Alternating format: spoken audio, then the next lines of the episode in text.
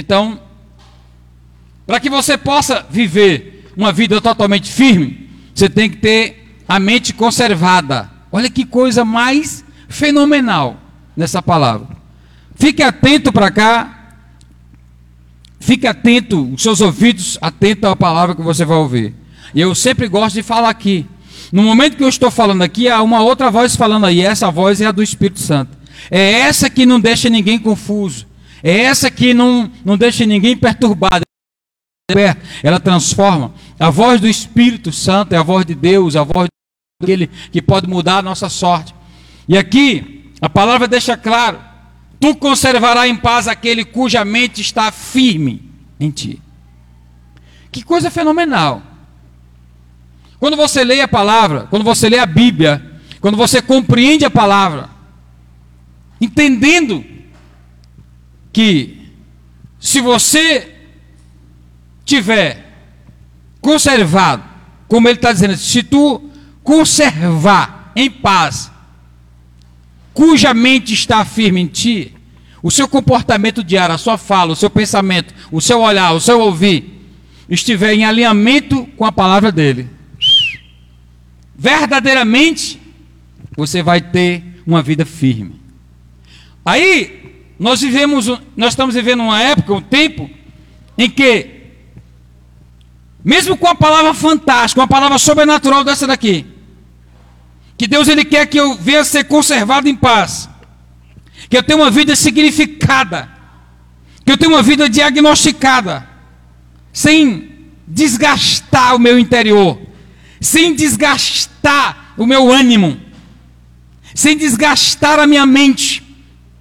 Pelo contrário, era simples.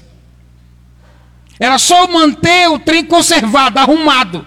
É só me manter no alinhamento, na firmeza.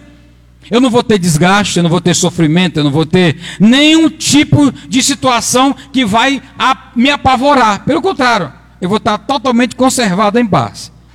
Pela minha confiança, pela certeza da existência de Deus. Me, mesmo assim, diante dos problemas que tanto se fala hoje, como é que você está? Não, estou meio angustiado. Como é que você está? Não, estou estressado. Como é que você está? Não, estou preocupado. Como é que você está? Não, estou com medo. Como é que você está? Não, estou. Síndrome de pânico. Como é que você está? Não, eu. É assim ou não é que as pessoas estão vivendo? Por que estão vivendo dessa forma? Por que estão vivendo dessa forma? Mesmo com a palavra que ele está falando aqui, valiosíssima, simples, tu conservarás em paz aquele cuja mente está firme em ti. O Senhor Deus, ele está dizendo assim, olha, que estaria mudando a sorte daquelas pessoas que confiariam nele, que estaria totalmente voltado-se para ele. Fique atento a essa palavra, pelo amor de Deus.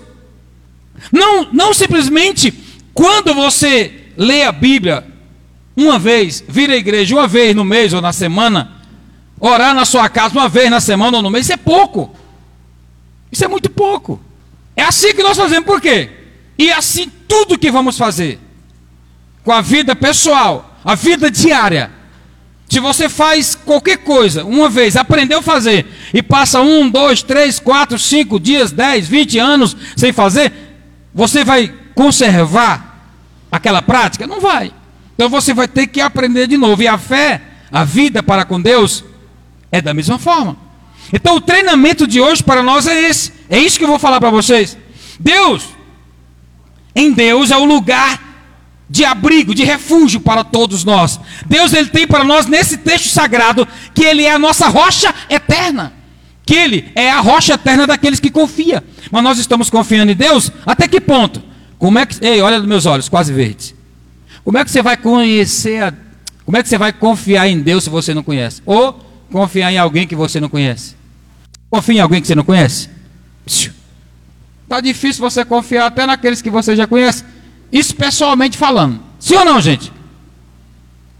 Agora imagine, como é que as pessoas dizem que vai entender que o Senhor Deus é a sua rocha em que você possa confiar, se você não conhece Ele? Hoje a, a, coisa mais fácil do mundo é as pessoas serem desvinculadas da fé. As pessoas estão saindo desvinculadas da fé por conta de, um, de uma paixão carnal por conta de um convite carnal. O ser humano está saindo do alinhamento. do propósito original de Deus por uma carência financeira, por uma paixão carnal, por uma transa, por uma situação totalmente fora do alinhamento.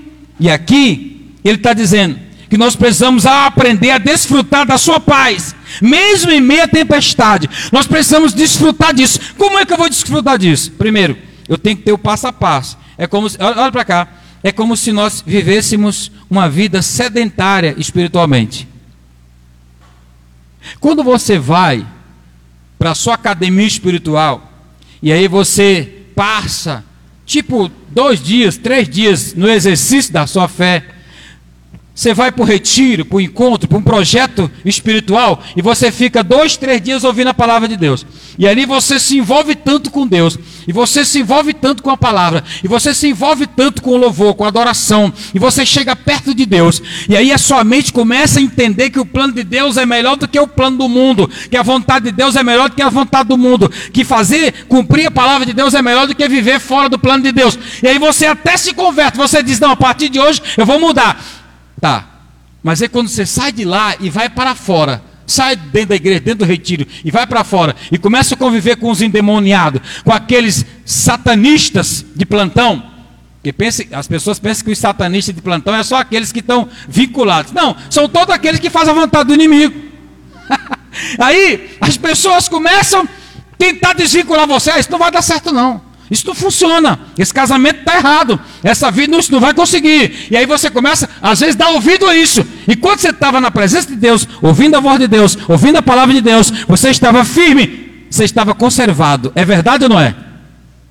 Só que, apóstolo, então eu tenho que ficar escondido no quarto escuro para poder ser crente fiel, para poder servir a Deus, eu tenho que ficar isolado das pessoas. Não, não, não, não. não. Aí é onde mora a diferença. Porque a Bíblia diz: lâmpada para os meus pés e luz para o meu caminho a tua palavra. Salmo 119, 105. Você precisa andar no alinhamento da palavra de Deus e continuar firme e resistir o diabo. E a Bíblia diz: e ele fugirá de você. Você precisa estar o quê? Firme. Fala comigo, eu preciso estar firme. Levanta a mão direita e fala assim: eu preciso firmar os meus passos para com Deus. Amém ou não? O problema é que as pessoas não são firmes não são firmes. A firmeza te dá poder para você dizer assim: um dia eu fui fraco, mas agora eu sou forte. Lembra de Paulo falando: olha, quando eu era menino, eu era fraco. Eu agi, pensava e falava como menino. Mas agora eu sou, ele estava falando assim: agora eu sou firme. Agora eu tenho o Senhor como meu Salvador. Agora eu eu posso concluir a minha carreira, mas eu posso conquistar e guardar a minha fé. Então, a firmeza te dá direito a você combater o Satanás cara a cara. A tua firmeza te dá direito a você combater as tentações. A firmeza tua, você pode falar para a prostituição, você pode falar para o vício da droga, para o vício da bebida, para o vício do cigarro, para o vício de linguagem, para o vício de, de, de, piadas picantes. Você pode falar, está repreendido. O Senhor vai mudar, já mudou a minha vida. Eu serei firme com Ele. Eu vou meditar e conservar a minha mente diariamente na palavra dEle tu conservarás em paz aquele cuja mente está firme, porque ele confia em ti.